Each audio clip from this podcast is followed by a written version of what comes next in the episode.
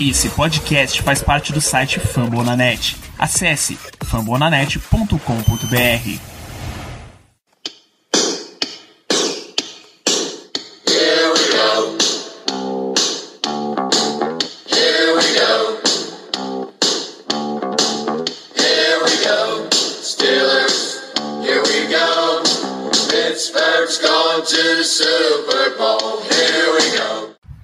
pessoal? Começando mais uma edição do Black Yellow Brasil Podcast, programa de número 186 desse seu podcast sobre o Pittsburgh Steelers para todo o Brasil, direto de fambonanet.com.br, do iTunes, Deezer, Spotify ou do seu aparelhinho de massagem para adiantar o descanso dessa semana. Eu sou o Danilo Batista, seu host em mais um programa. A gente está aqui para mais um episódio pré-jogo, pré-jogo contra o Washington Football Team, jogo da semana 13 aí que foi adiado para segunda-feira.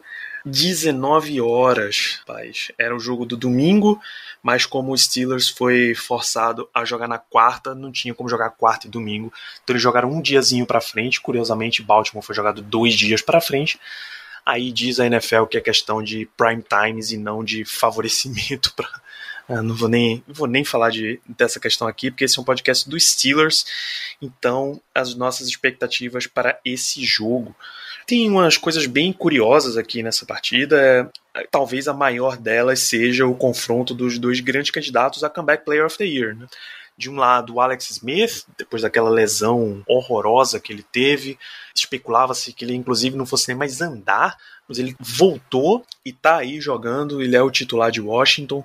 É, do outro lado tem Ben Roethlisberger, que perdeu o ano passado inteiro com aquela lesão no cotovelo e agora tá de volta e tá jogando jogando bem. Até esse é o grande, grande ponto em que a gente se confia, embora as, as últimas semanas, na verdade, na verdade a temporada inteira, tenham mostrado aí que é um ataque que demora um pouquinho para engrenar. Big Ben tá fazendo o papel dele, tá? Ele está fazendo até mais do que o papel dele. Ele é quarterback e coordenador ofensivo em várias vezes. A gente já mencionou várias vezes no podcast a questão do backyard football. Ben dá, dá as instruções dentro de campo. Nesse jogo contra Baltimore, até o Chris Collinsworth, comentarista da NBC, mencionou que, olha, ele está fazendo, ele está coaching, ele está comandando realmente todos os jogadores do ataque antes de chamar o snap para sair. Então, tá fazendo de tudo. Ben Roethlisberger é esse ponto positivo. A gente precisa lembrar que James Conner está fora do jogo porque ele testou positivo para Covid, né? O protocolo pede que ele fique no mínimo 10 dias afastado, e aí não dá com o jogo quarta e segunda, não dá tempo de fazer mais nada. Uh, a gente vai sem Bud Dupree também, porque teve essa ruptura aí do ACL, então não vai poder participar do jogo, não vai poder participar de mais nenhum jogo da temporada, inclusive. A gente está de olho para ver a questão de Steven Nelson, que não treinou ainda, só que o Steelers está tá indo devagar. Nesse, nessa sexta-feira, no Injury Report, só Ben Roethlisberger e Steven Nelson não treinaram, com Steven Nelson problema de joelho, Ben Roethlisberger aquele, aquele clássico de folga que ele fica, mas tem também um pouquinho de recuperação de joelho, mas ele tá foi o único que não participou, foram os únicos que não participaram, né, Big Ben e Steven Nelson. Pelo lado de Washington, eles colocaram inclusive Terry McLaurin por questão de tornozelo, mas eu imagino que não deva ser, não deva ser um problema para eles. Washington, a gente precisa se preocupar bastante bastante com o front seven deles, tá? O Chase Young não é um, um candidato a calor, a calor defensivo do ano à toa. Ele tá tendo uma temporada interessante, não é a explosiva, mas ele tá tendo uma temporada interessante. Uh, dois jogadores bem jovens no núcleo de ataque, o Terry McLaurin, wide receiver, e o Antonio Gibson, running back, preocupam também. O Steelers tem que ficar de olho nessas duas peças. E esse vai ser um jogo assim de recuperação de moral, que o Steelers saiu com uma imagem muito negativa desse jogo contra Baltimore, a ponto de muitos membros da, impre da imprensa americana entrarem no modo de esse não é um time que está pronto para ganhar Super Bowl, mesmo estando invicto esqueçam essa história. Você, torcedor dos Steelers, esqueça essa história, foque na campanha que o time está tendo nesse momento. Isso é que é o essencial, tá? Nenhum time chega a uma campanha 11-0 à toa. Foque nisso. É, a substituição do Bud vai ser com Alex Highsmith, como você deve ter ouvido no nosso programa pós-jogo. Nem daria tempo dos Steelers contratar outro jogador, porque o protocolo, é, o protocolo de Covid prevê que o jogador passe aí uma semana em isolamento na cidade antes de entrar em contato com a equipe, então não espere que tenha mais nada disso. Bom, para a gente falar um pouco do time de Washington, eu tenho a presença do Nicolas Quadro, lá do Washington Football Team Brasil, é mais um podcast parceiro aí na rede Famolanet, né?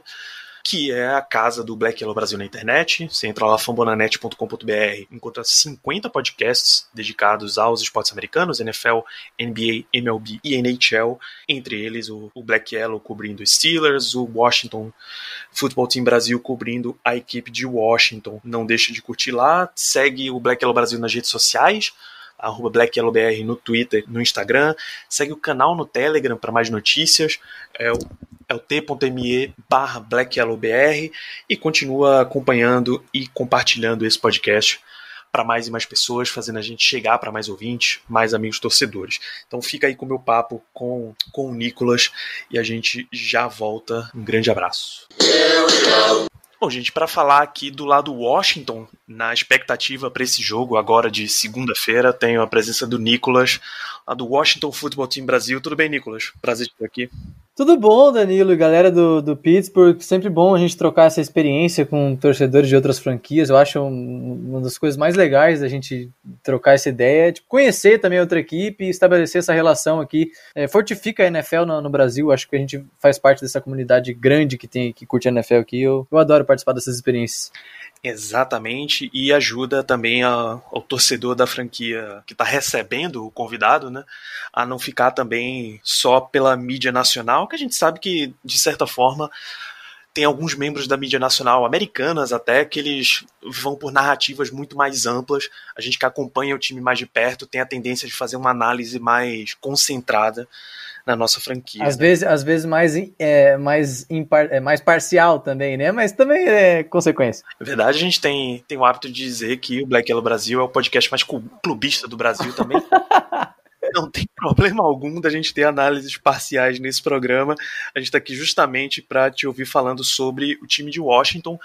E uma das grandes histórias dessa franquia é o retorno do Alex Smith, depois daquela lesão enorme que teve recentemente. E esse é um jogo que é marcado por um duelo entre os dois mais fortes candidatos a Comeback Player of the Year, a premiação da NFL, que são Big Ben Roethlisberger, perdeu quase o ano inteiro passado com a lesão no cotovelo, e o Alex Smith com lesão vou colocar como perna, porque foram tantos lugares que é. ele teve que é mais fácil abreviar como perna.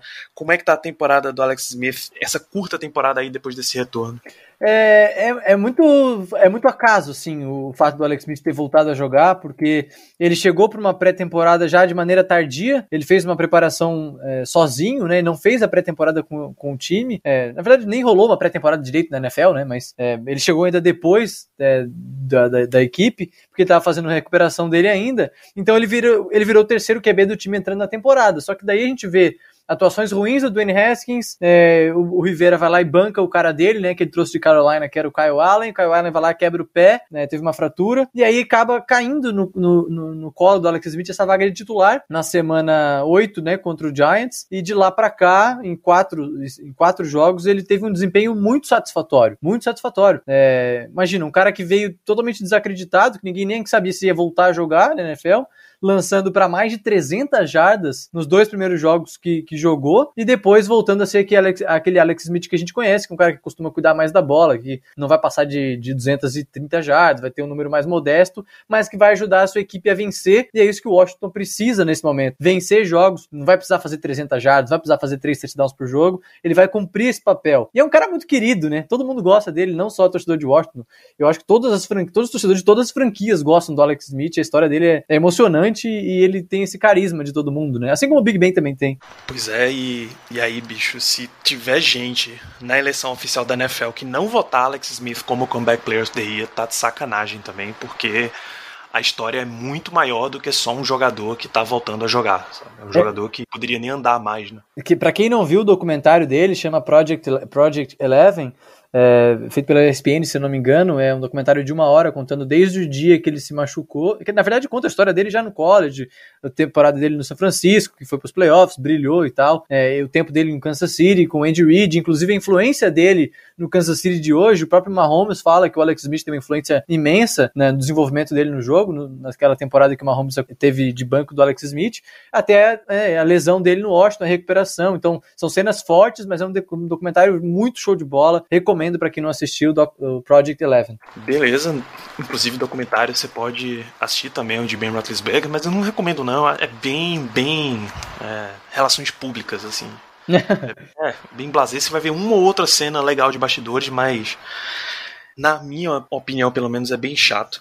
Bom, esse Alex Smith não iria conseguir esse desempenho, tantas jardas lançadas, se ele não tivesse para quem lançar, e aí o grande nome entre o grupo de recebedores de Washington é Terry McLaurin, wide receiver segundo anista aí de Ohio State, que já desde a campanha de calor já vem um alto desempenho e aparentemente ele continua com esse alto desempenho nessa temporada?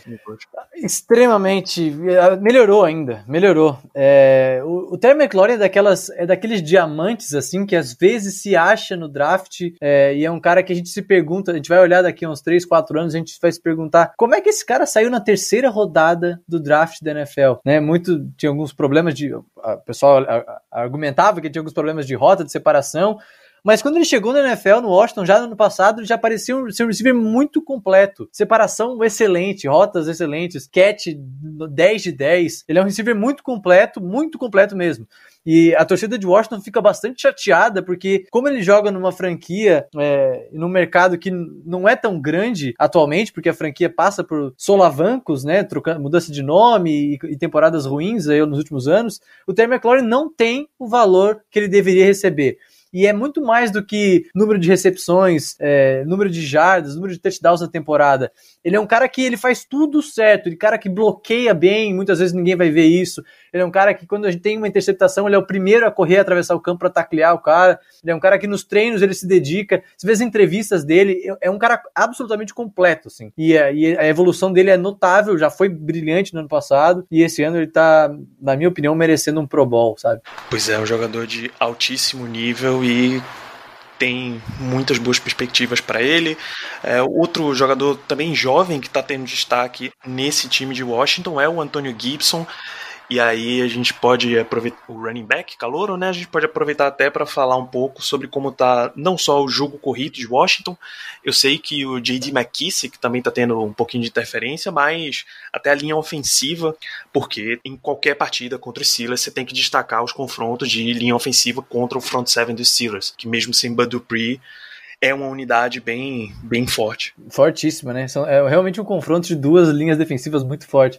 É, o ataque do. Fala da linha ofensiva. A linha ofensiva do Washington, a gente entrou nessa temporada praticamente com a certeza de que era a pior unidade do time. A, se você olhar no papel pré, antes de começar a temporada, a linha ofensiva é a pior unidade do Washington. E aí, nos primeiros jogos, a linha ofensiva sofreu. E o Dwayne Haskins foi muito sacado no começo. É, mas à medida que a temporada foi avançando, a linha ofensiva foi evoluindo para uma surpresa tremenda da torcida de Washington, porque é um remendo. O cara que é um bom right tackle foi trocado para a posição do left tackle, que são duas posições bem diferentes, e o cara tá jogando bem. É, um outro guard apareceu, tá jogando bem. E agora a linha ofensiva tá bem consistente, parece que tá em sintonia com o Alex Smith. Depois que o Alex Smith entrou, o rendimento melhorou. Pode ser uma consequência também, né? Um bom QB sabe orientar a sua linha, sabe quando tem que soltar a bola mais rápido. É, não é uma linha perfeita e com certeza vai sofrer contra a defesa dos Steelers, porque é muito forte, mas é uma linha que tem agradado e a gente está bem satisfeito com o rendimento dela. E o Antônio Gibson, meu Deus, é, um, é uma surpresa muito positiva. Né? O Washington, que draftou no ano passado o Bryce Love, né, de Stanford, que era um dos candidatos a Heisman Trophy do, do college, mas sofrendo com lesões no joelho, ainda não jogou na NFL, o segundo ano dele não jogou na NFL. E o Antônio Gibson ganhou essa vaga porque ele é um cara que no college ele é mais ambíguo, né? Ele jogava muito no, de, de running back, mas alinhava de slot, é, alinhava de recebedor, era um cara que podia fazer um pouco de tudo. E a gente tá vendo isso muito na NFL, com né, o Le'Veon Bell fazendo isso nos Steelers, o McCaffrey faz hoje no Panthers, e é um cara que assumiu essa vaga, o Rivera cortou o Adrian Peterson do ano passado para cá, e o, e o, Gibson tá desempenhando. São 11 TDs terrestres, e ele tem, acho que lidera a NFL em, em, em, em TDs para calouros, né? Muito bom. Pois é, um excelente desempenho, o Steelers que até tem alguns problemas recentes com parando o running back, né? O James Robinson teve uma quantidade boa de jardas, o J.K. Dobbins, pelo Ravens, teve uma quantidade legal de jardas também. Então é para ficar de olho em como parar Antônio Gibson nessa semana. Do lado defensivo do football team, a gente tem principal, a principal característica, tal qual a defesa dos Steelers, é um time que pressiona bem, é um front seven muito forte, aí o nome de Chase Young é claro que chama atenção, segunda escolha geral do draft de 2020, mas já está chegando brigando forte pelo, pelo prêmio de calor defensivo do ano, Nicolas?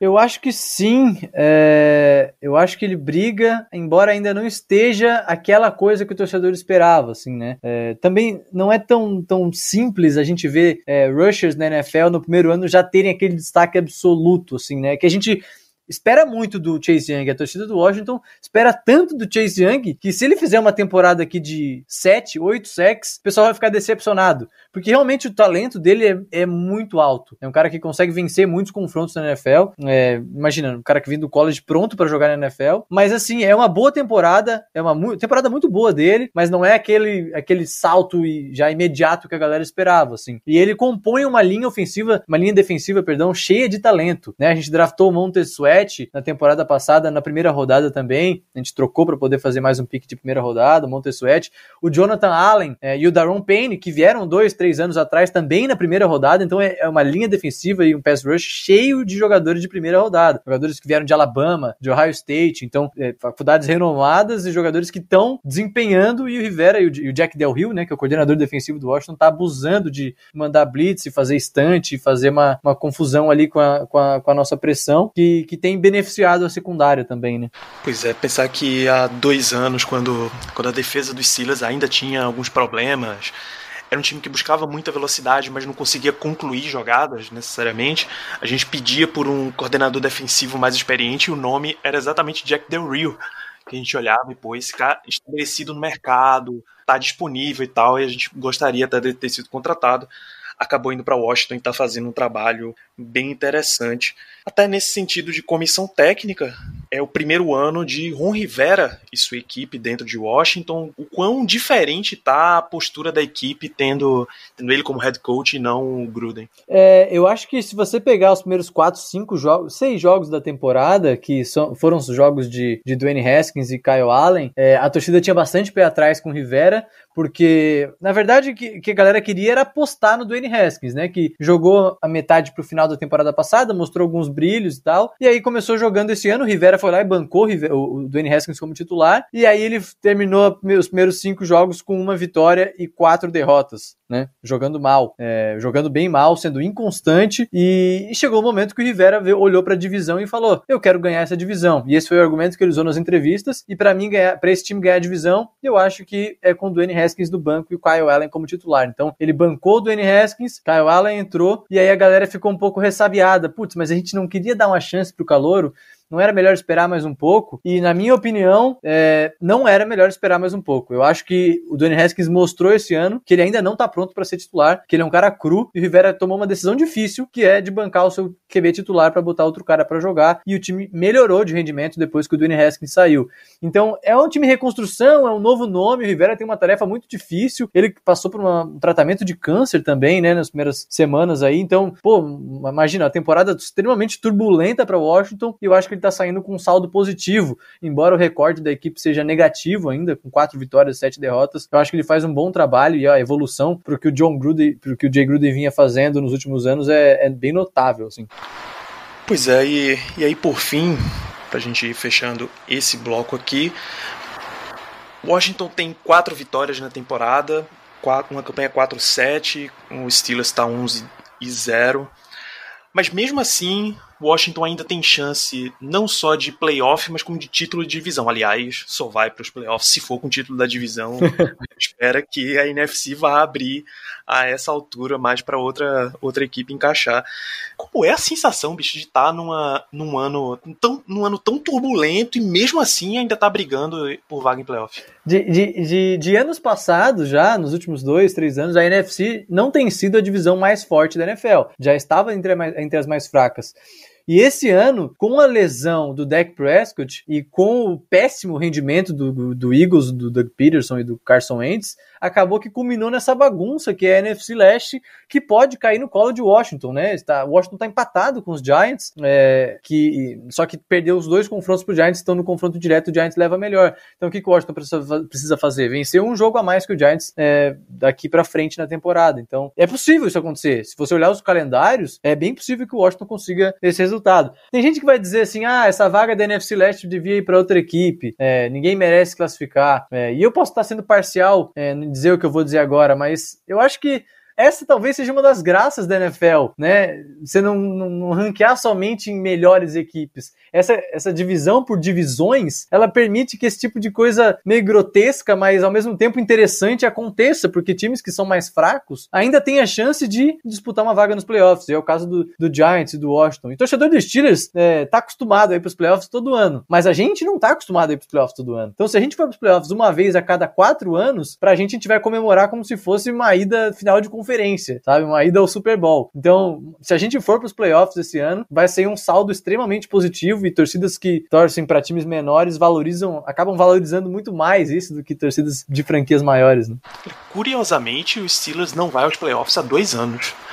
Só são dois anos bem perto, assim. Se fosse com a regra nova, com sete times nos playoffs, era o Steelers que iria os dois anos seguidos. Assim, não é nenhum ano de terrível. A gente sabe que passa em toda a transmissão, que Mike Tomlin nunca teve uma campanha com mais, uma campanha negativa, vai, mais derrotas do que vitórias em Pittsburgh. Então, é, eu concordo que é um time realmente acostumado a vencer, mas é um time que há dois anos não vai para os playoffs. É, teve, teve uns. Teve, a, a lesão do Big Ben influenciou muito no ano passado, mas realmente o trabalho do Mike Tomlin é muito sólido, né? A gente, na época que estava com o Antonio Brown e o Bell, pô, era um time que dominava ali na divisão. O Ravens até chegou a ganhar a divisão há alguns anos, mas está sempre nos playoffs, os Steelers também.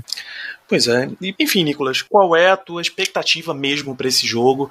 A gente, a gente, inclusive, já conversou no programa de vocês de pré-jogo, que já está no ar, inclusive, que esse é um jogo difícil, tal, mas o que é que você espera mesmo que seja o resultado da partida? Eu acho que a equipe do Washington mereceu é, a nossa confiança depois das últimas duas atuações, né? Da, depois das últimas três atuações, que foram duas vitórias e uma derrota, o time provou que, que realmente subiu de rendimento, saca? Então, não tem como eu chegar aqui e a torcida ouvir depois eu falar, dizendo que a gente vai perder esse jogo contra os Steelers é, porque o Steelers é superior. Claro que o Steelers é superior, porque a equipe está invicta na temporada, mas a equipe, o Washington provou pra gente que consegue disputar jogos agora, que consegue ser competitivo, e é uma coisa que a gente não era um ano atrás, saca? Então, eu, na minha cabeça, eu vejo um jogo disputado, principalmente pelo fato de que o Steelers vindo uma semana extremamente pequena, uma semana, uma semana curta, recuperação curta, e a gente sabe que é fundamental a recuperação de jogadores da NFL. Então, eu tenho a plena certeza de que o jogo vai ser disputado. Posso estar errado, com toda certeza, mas acho que há uma chance sim do Washington vencer se fizer um jogo bem competente, com poucos turnovers, né? Como, como é que eu vou dizer? Certeiro em terceira descida e a defesa fazendo um trabalho. Eu acho que o Washington tem chance de vencer sim. Não, não acho impossível, não. Beleza, Nicolas. Obrigado pela tua presença aqui nesse programa. Deixa um recado onde a galera encontra mais sobre o Washington Football Team. Vocês têm feito uma cobertura muito boa do, dessa equipe. Dá o teu recado aí pra galera. Pô, é um prazer fazer, fazer parte, né, da, de todo o trabalho da galera do Fambonanet, com todos os podcasts e tal. Então, é, pedir para quem quiser conhecer mais sobre a torcida do Washington, a gente tem canais nas redes sociais, Instagram, Facebook Twitter, no arroba WashingtonNFLBR, tem bastante conteúdo por lá. E a gente também tá no Fambonanet com os nossos podcasts, né, no fambonanet.com.br barra WashingtonNFLBR, Spotify, Deezer, Google Podcasts, estamos por lá. Então, muito obrigado pelo convite, que seja um bom jogo na segunda-feira e que principalmente ninguém saia lesionado. Obrigado pelo convite, tamo junto, Danilo. Valeu, valeu, amigo ouvinte. Fica aí na expectativa pro jogo de segunda-feira. Um abraço.